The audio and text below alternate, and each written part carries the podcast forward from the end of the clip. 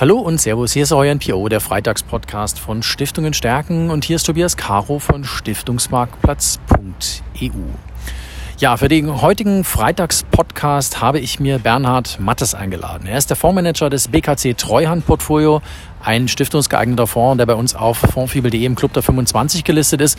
Und wir sitzen hier am Rande des Rosengartens im sonnendurchfluteten Mannheim, haben uns zum Freitagspodcast zurückgezogen, weil wir mal ein bisschen reflektieren wollen, was haben wir da draußen jetzt eigentlich gerade für ein Umfeld vor der Brust? Wir hören jetzt hier einen Haufen Vorträge mit äh, ganz verschiedenen Markteinschätzungen.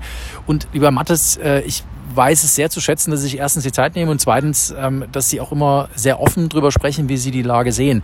Ähm, die letzten sechs Monate waren schwierig, ähm, kann man glaube ich so sagen. Gab so eine Art Rentencrash. Wir haben Inflation ganz offensichtlich in den Zahlen, die sich abbildet.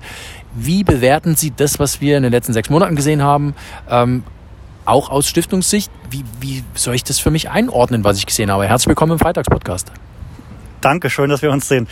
Ähm, die viel zitierte Zeitenwende. Man muss mit solchen Begriffen immer vorsichtig sein, aber die Zeitenwende trifft es ganz gut. Oder es gibt auch dieses wohl fälschlicherweise Lenin zugeschriebene Zitat. Es gibt ähm, äh, Jahrzehnte, in denen nichts passiert und es gibt äh, Wochen, in denen äh, Jahrzehnte passieren. Das trifft es ganz gut und unter diesem Einfluss stehen natürlich die Märkte. Wir haben eine Reihe von Einflussfaktoren, die jeder für sich allein genommen schon eine deutliche Belastung der Märkte wäre, sei es die Inflation, sei es ähm, die Energieproblematik, sei es der ähm, Ukraine-Krieg, sei es andere Themen, die uns ähm, bewegen. Und all das zusammengenommen, ähm, insbesondere eben auch die äh, Rückabwicklung der expansiven Geldpolitik der letzten Jahre, wobei das ja äh, beschönigend ist, sind natürlich ähm, Dinge, die sehr starken Gegenwind für alle Anlageklassen repräsentieren standen im letzten Jahr die Ampeln da eher noch auf, äh, auf grün, weil sie Rückenwind von Fiskalpolitik und Geldpolitik hatten und die Liquidität üppig vorhanden war, trifft in diesem Jahr das Gegenteil zu. Die Notenbanken äh, werden zwar viel zu spät und viel zu langsam restriktiver, der Rückenwind von der fiskalischen Unterstützung fällt weg. Ähm, wir äh, gehen auf eine Rezession zu, das äh, deuten uns die Zinsstrukturkurven an. Wir haben in den USA jetzt zum zweiten Mal die Inversion der Zinsstrukturkurve, heißt ähm, kurzfristige Zinsen sind ungewöhnlicherweise höher als langfristige Zinsen. Das war in der Vergangenheit immer der singulär verlässlichste Vorbote dafür, dass wirtschaftlich schwierige Zeiten ins Haus stehen und all das zusammengenommen ist natürlich ein toxischer Mix, der sich ähm, in den Marktbewegungen widerspiegelt, die wir aktuell sehen. Und jetzt haben Sie im Vorgespräch gesagt, dieses too late, too little. Also das, was die Notenbanken momentan machen, das kommt alles viel zu spät und es ist alles viel zu wenig. Ist das richtig? Die Notenbank in den USA ist ja so ein bisschen vorgeprescht, aber die EZB ist noch so ein bisschen im Dornröschenschlaf. Die EZB ähm, ist im Grunde genommen mit ihrem Zögern und Zaudern überhaupt nicht mehr erklärbar. Und ähm, ja, ähm, Behind the Curve ist im Grunde genommen ein Begriff, der das schon gar nicht mehr richtig umschreibt. Und auch die FED, ja, die FED brecht vermeintlich vergleichsweise voran. Aber auch da gilt natürlich bei Inflationsraten von 8,6 Prozent aktuell too little, too late. Na klar. Ähm, in Europa muss man sich in Erinnerung rufen, das letzte Mal, als wir Inflationsraten von 7, 8 Prozent hatten vor 40 Jahren, Anfang der 80er Jahre stand der Leitzins der Bundesbank bei 7,5 Prozent, nicht bei minus 0,5 Prozent wie aktuell. Und ähm, das zeigt es ja eigentlich auch schon, selbst wenn jetzt zaghafte, zögerliche Schritte vorgenommen werden. Im Prinzip ist es egal, ob die EZB den Zins ähm, in, zum Jahresende bei 0,5 oder 0,75 Prozent. Es ist alles ein Tropfen auf den glühenden Lavastrom. Eine eine ernst gemeinte Inflationsbekämpfung würde ja Inflationsraten, äh, würde äh, Leitzinssätze oberhalb der Inflationsraten erfordern, sprich im Ausmaß von 7, 8, 9 Prozent. Natürlich völlig undenkbar im heutigen Umfeld, weil ähm, das an den Kapitalmärkten zu, ähm, zu ungeordneten Bewegungen und unkontrollierbaren Bewegungen führen würde, die, ähm, die keiner mehr äh, so richtig in den Griff bekommen kann. Das ist ja das, was wir immer gesagt haben. Die Notenbanken haben sich mit ihrer falschen Politik der letzten Jahre selbst in eine Situation nur noch begrenzte Handlungsfähigkeit manövriert. Und je länger man diese Geld politischen Exzesse aufrechterhalten hat. Und je mehr man ähm, auch nach Corona das nochmal beschleunigt hat, desto schwieriger äh, fällt natürlich der Ausstieg und desto schmerzhafter sind die Konsequenzen an den Märkten. Jetzt hatten Sie gerade die An Anfang der 80er Jahre angesprochen. Dem ging ja dann auch eine Weile ein steigender Zins, ein steigendes Zinsniveau voraus. Ich habe jetzt hier den einen oder anderen Vortrag gehört, die 70er könnten so ein Szenario sein, was wir sehen. Also Stagflation. Es geht ein Jahr hoch, ein Jahr runter. Ähm, ist sowas eventuell ein Szenario, was man vor der Brust haben muss? Und wie reagiere ich denn auf sowas, wenn so ein Szenario überhaupt realistisch ist? Das ist ein absolut realistisches Szenario und das ist leider natürlich aber auch das ähm, denkbar ungünstigste Anlageumfeld für Investoren, weil in einem solchen Umfeld natürlich, wie wir es aktuell auch beobachten, alle Anlageklassen simultan unter Druck geraten. Und der Vergleich ist deswegen nicht weit hergeholt, weil natürlich auch die Inflationstreiber ähnliche sind. Und wir auch Anfang der 70er Jahre natürlich genau den gleichen Effekt hatten, dass die Notenbanken zu Beginn viel zu zaghaft und viel zu zögerlich waren in der Bekämpfung der heraufziehenden Inflationsgefahren. Das ist eine interessante Parallele.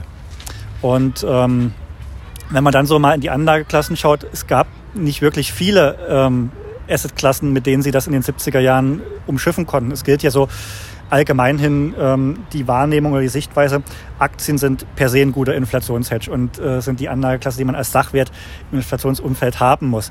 Und das mal angeschaut und da sieht man ähm, nicht nur Anfang der 70er, sondern sehr häufig in diesen Phasen, dass das ein bisschen zu kurz gegriffen ist. Es ist eine weit verbreitete Annahme, aber ganz so einfach ist es leider nicht, denn ähm, in, äh, in der Phase Anfang der 70er Jahre hatten sie auch in den USA die Inflationsrate von zweieinhalb auf 14 Prozent steigen und im gleichen Zeitraum verlieren auf Indexbasis Dow Jones, S&P 500 30, 40 Prozent. Also die Aktie ist keineswegs per se ein Inflationshedge, sondern im Inflationsumfeld ist die Selektion noch sehr, sehr viel entscheidender als im normalen Umfeld. Das heißt, Sie brauchen in diesem Umfeld Aktien, die ähm, die richtigen Geschäftsmodelle haben und überhaupt eine hohe Preisfestsetzungsmacht verfügen, sprich steigende Kosten weitergeben können in, ähm, in, an, an, den Endverbraucher. Dass das nicht funktioniert, sehen wir dieser Tage wie im Lehrbuch. Wenn Sie sich die Einzelhandelsketten in den USA anschauen, Target, Walmart, teilweise mit Tagesverlusten von 25 Prozent. Das sind die größten Tagesbewegungen seit 1987. Seit dem Schwarzen Montag sieht man exemplarisch, dass die Kosten sehr viel stärker steigen als das, was an ähm, Preisen weitergegeben werden kommt. Die Margen kommen unter Druck, die Gewinne kommen unter Druck. Und damit sind eben in Märkten, die immer noch über sehr stark aufgeblähte Bewertungen verfügen, die sind natürlich verwundbar und führen dann eben zu entsprechenden Kursverlusten. Finde ich spannend, ähm, dass Sie jetzt auch einmal die Selektion ansprechen, zum anderen immer noch von der Bewertungsseite her verwundbare Märkte. Wenn ich mir zum Beispiel Technologiebörse anschaue, ich habe selber in meinem Umfeld äh, junge Menschen, Freunde, die haben bis Herbst letzten Jahres Technologieaktien gekauft, weil sie sagen, Mensch, das ist ja eine allerdings Wollmilchsau. Jetzt 75 Prozent Kursverfall weniger, schaut das ein bisschen anders aus und es ist immer noch teuer. Ist das so? Äh, und ist das so eine, sind das so Branchen, wo man einfach mal sagen muss, da ist richtig Luft reingeblasen worden. Obacht, Ausrufezeichen, das ist noch nicht vorbei. Es ist so, es ist immer noch teuer. Es ist im Grunde genommen, auch da wiederholt sich Geschichte. Das Gleiche, was wir ähm, im Platzen der Internetblase im Jahr 2000 bis 2003 gesehen haben. Das braucht auch Zeit, bis solche Bewertungsexzesse verarbeitet sind. Das geht nicht von heute auf morgen. Aber klar, wir sehen es, dass diese, dass diese ähm, schönen Wetterstrategien der letzten Jahre ähm, Rising Tide lifts all boats. Das ist halt mhm. das Bekannte. Und wenn die Flut dann weggeht, sieht man, wer keine Badehose anhatte. Das sieht man ja auch ähm, sehr schön an diesen äh, Kryptowährungen, ähnlichen Dingen, ähm, wo wir schon immer gewarnt haben, dass das vermutlich eher näher an der Tulpenzwiebel ist als ähm, an äh, veritablen Alternativen zu Gold und anderen äh, tatsächlich äh, Sachwerten, die über 2000 Jahre akkumuliertes Vertrauenskapital genießen. Aber ja, auch da ähm, Netflix und ähm, äh, die Fundaktien, die gefeierten Stars der letzten Jahre, sieht man keinerlei Sicherheitsmarge vorhanden, auf die wir als Value-Investoren ja immer bestehen würden. Da genügen geringfügigste Verfehlungen der Gewinnerwartungen und sie haben dort genau Tagesbewegungen von 30, 35, 40 Prozent.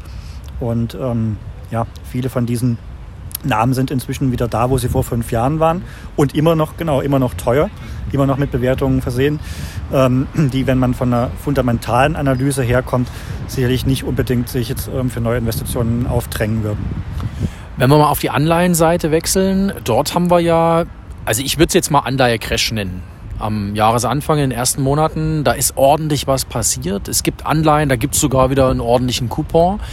Ist dort das Schlimmste an Inflationserwartungen schon eingearbeitet auf der Anleiheseite? Ich frage das deshalb, weil es natürlich für Stiftungen eine, für viele Stiftungen sehr, sehr relevante Anlageklasse, wo immer noch viele unterwegs sind, die in immer noch vielen Anlagerichtlinien als die Kernanlageklasse genannt wird und wo man sich natürlich die Frage stellt, okay, also mit 0%, da ist wenig zu machen, aber wenn ich jetzt an der einen Stelle 3% Coupon kriege, vielleicht ist es doch wieder sinnvoll, in diesen 60, 40, 50, 50, 70, 30 Universen zu denken. Ich würde durchaus ähm, in der Tendenz das, das bejahen, dass wir für Neu- und Wiederanlagen inzwischen in einem Umfeld sind, was mit Blick auf die letzten fünf, sechs, sieben Jahre als durchaus das attraktivste gelten kann. Wir orientieren uns in der Anleihenselektion immer sehr stark an der Euro-Inflationserwartung, den marktbasierten Inflationserwartungen 5-Year-5-Year-Swap. Der liegt im Moment ungefähr bei 2,2, ist zuletzt auch nochmal zurückgekommen von der Spitze 2,4, 2,5 und kaufen traditionell, das ist ein nicht verhandelbares Prinzip, ohnehin nur Anleihen in unseren Fonds oder in unsere Rentenstrategien, die oberhalb der Inflationserwartung liegen. Alles andere würde ja einhergehen mit einem ähm, garantierten Kapitalverlust. Man würde sehenden Auges für den Investoren reale Verluste produzieren. Da brauche ich frühmorgens eigentlich nicht aufstehen, wenn ich das tue, wenn ich vorsätzlich ähm, Schaden anrichte und Geld vernichte. Das gelingt inzwischen wieder sehr, sehr viel besser, als in den Vorjahren die Inflationserwartung zu treffen und gar nicht mal mit unvertretbaren Risiken. Also es ähm, gelingt, diese 2,2 Prozent auch mit ähm, mittleren Laufzeiten und sehr anständigen Qualitäten und Bonitäten äh, zu erreichen. Mhm. Sie können im Bereich von einfach A oder Doppel A-Ratings ähm, mit mittleren Laufzeiten, mit einer vernünftigen Selektion den Inflationsausgleich erreichen. Die Gretchenfrage ist natürlich, liegen die Inflationserwartungen richtig oder nicht? Mhm. Wenn sie richtig liegen, was erstmal die Ausgangshypothese sein sollte, befinden wir uns im Umfeld, wo Rentenanlagen durchaus wieder ähm, sehr gut möglich sind und nach vorne relativ viel Sinn machen, auch für eine Stiftung. Wenn wir uns natürlich dauerhaft auf einem erhöhten Inflationsniveau von 4, 5, 6 Prozent einpegeln sollten, ähm, sind das natürlich unter diesen Bedingungen auch heute keine werterhaltenden Anlagen, die sie da tätigen. Aber ähm, die Marktbewegung, die wir gesehen haben, hat natürlich in vielen Segmenten durchaus dazu geführt, dass ähm, die Bewertungen inzwischen wieder sehr viel vertretbarer sind, als es im Zuge der ähm, Liquiditätsexzesse ähm, der letzten Jahre äh, möglich gewesen sind. Und insofern ist es auch alles keine Überraschung. Mhm. Denn wir haben ja immer gesagt, die Erträge der letzten Jahre waren aus der Zukunft geborgt. Mhm. Es waren Überrenditen, die nur der Notenbankliquidität folgten die nicht auf Basis von Gewinnsteigerung oder wirtschaftlichen ähm, Verbesserungen Fundamentaldaten zustande gekommen sind, sondern die allein liquiditätsinduziert waren. Und wenn wir jetzt eben eine Rückabwicklung dieser ähm, ähm, geldpolitischen Exzesse haben, wo ja mit, wie die Nachen mit Konfetti um sich schmeißen, haben die Notenbanken und ja mit dem Geld um sich geschmissen. Wenn dort jetzt eine Rückabwicklung ansteht, ist es natürlich auch ein Stück weit folgerichtig, dass sie ähm, diese Marktkorrekturen in dem Ausmaß sehen, die wir jetzt gesehen haben ähm, Überreaktion an den Märkten. Mir fällt jetzt gerade bei Über äh, das Thema Übergewinnsteuer ein. Weiß ich gerade, beerdigen sollte man vielleicht auch als Konzept oder als Idee mal relativ schnell wieder beerdigen. Ähm, bringt mich zu der Frage, wenn ich jetzt äh, als Stiftung, Sie sind ja Manager des stiftungsgeeigneten Fonds BKC Treuhandportfolio, hatte ich am Anfang gesagt, ähm, wenn wir auf dieser Multi-Asset-Ebene uns mal äh, noch ein bisschen damit beschäftigen, wie gehe ich jetzt als Stiftung mit so einem Umfeld um? Ähm, ist Multi-Asset beziehungsweise die Asset Allocation breiter zu ziehen der Schlüssel zur Lösung der vielen Fragen, die wir jetzt gerade auch so ein bisschen aufgeworfen haben. Ähm, Sie sind ja auch ein Verfechter davon, dass man alternative Anlageklassen auch in eine Allokation mit einbaut. Ähm, ist das so ein bisschen das Geheimnis für die nächsten Jahre? Also wirklich dieses auf eine Anlageklasse allein zu setzen, das wird es doch definitiv nicht mehr sein. Das werden doch jetzt alle mitgekriegt haben, oder? Ja, zum einen muss man natürlich einordnen, mal sagen, es soll jetzt auch kein Abgesang auf Aktien und Renten sein, die ja traditionell immer die Grundpfeiler einer Stiftungsstrategie gewesen sind. Das soll es auch nicht sein. Ähm, viel Schaden ist ja jetzt auch schon angerichtet. Das heißt, man muss jetzt nicht, nachdem ähm, das Kind in den Brunnen gefallen ist, nochmal zu sich rückwirkend ähm, ähm, Maßnahmen ergreifen. Und ähm, gerade bei Aktien und Renten gilt natürlich auch ähm, für eine Stiftung, sie leisten das, was sie leisten sollen, ja weiterhin, nämlich laufenden Ertrag zu generieren.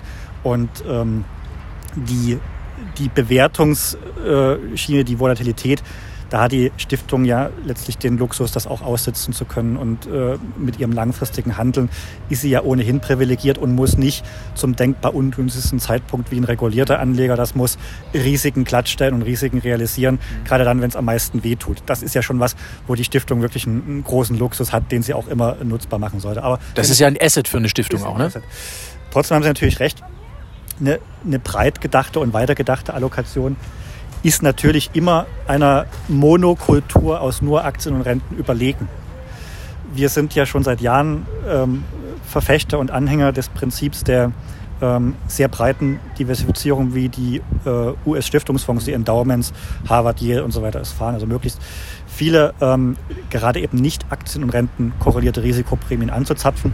Das tun wir im Fonds ja auch schon seit vielen Jahren und äh, fahren gerade eben in den Marktphasen sicherlich ähm, gut damit, wo Aktienrisiko und Zinsrisiko gleichzeitig unter Druck geraten.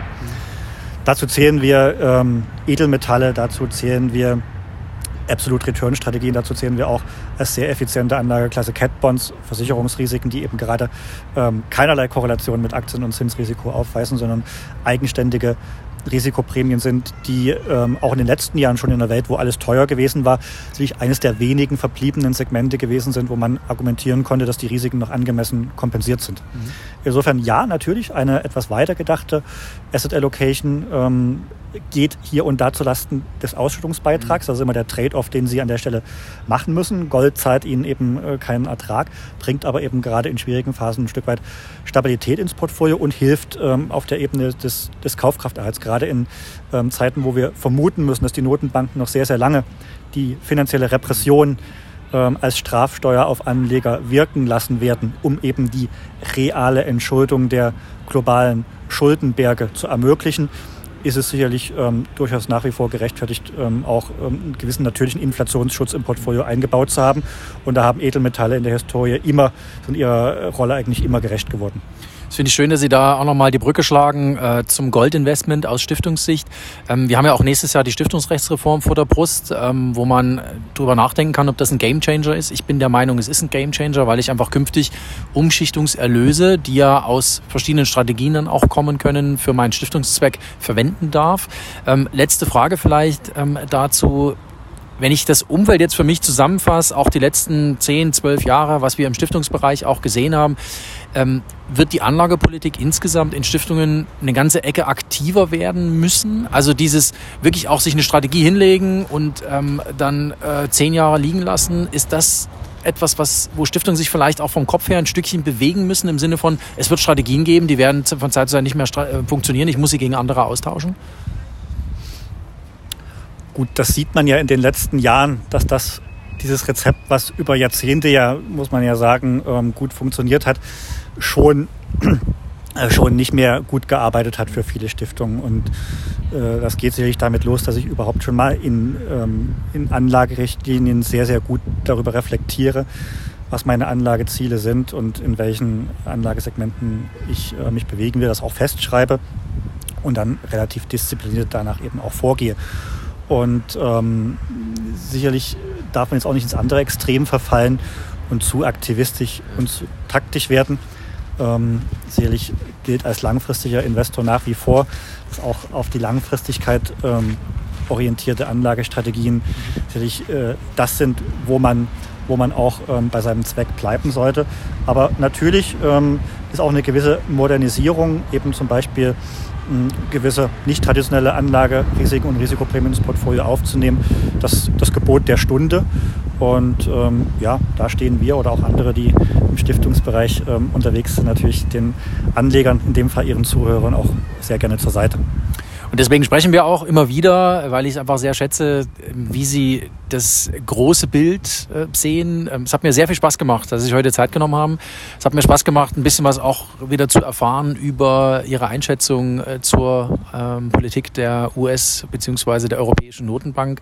Fand ich sehr spannend. Und was ich für mich gelernt habe, ist, äh, hin und her macht natürlich Taschen leer und ist wahrscheinlich keine Strategie für Stiftungen, sondern es muss einfach der langfristige Blick ähm, aufrechterhalten werden. Und das ist letzten Endes der, den sich Stiftungen auch tatsächlich leisten können. Lieber Bernhard Mattes, äh, Fondsmanager des BKC Treuhand Portfolio, vielen, vielen Dank, dass Sie sich Zeit genommen haben.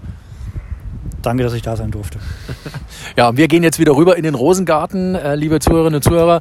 Vielen Dank, äh, dass Sie hier wieder auf Stiftungen stärken uns zugehört haben. Und nächsten Freitag gibt's natürlich die nächste Folge Freitagspodcast hier auf www.stiftungenstärken.de.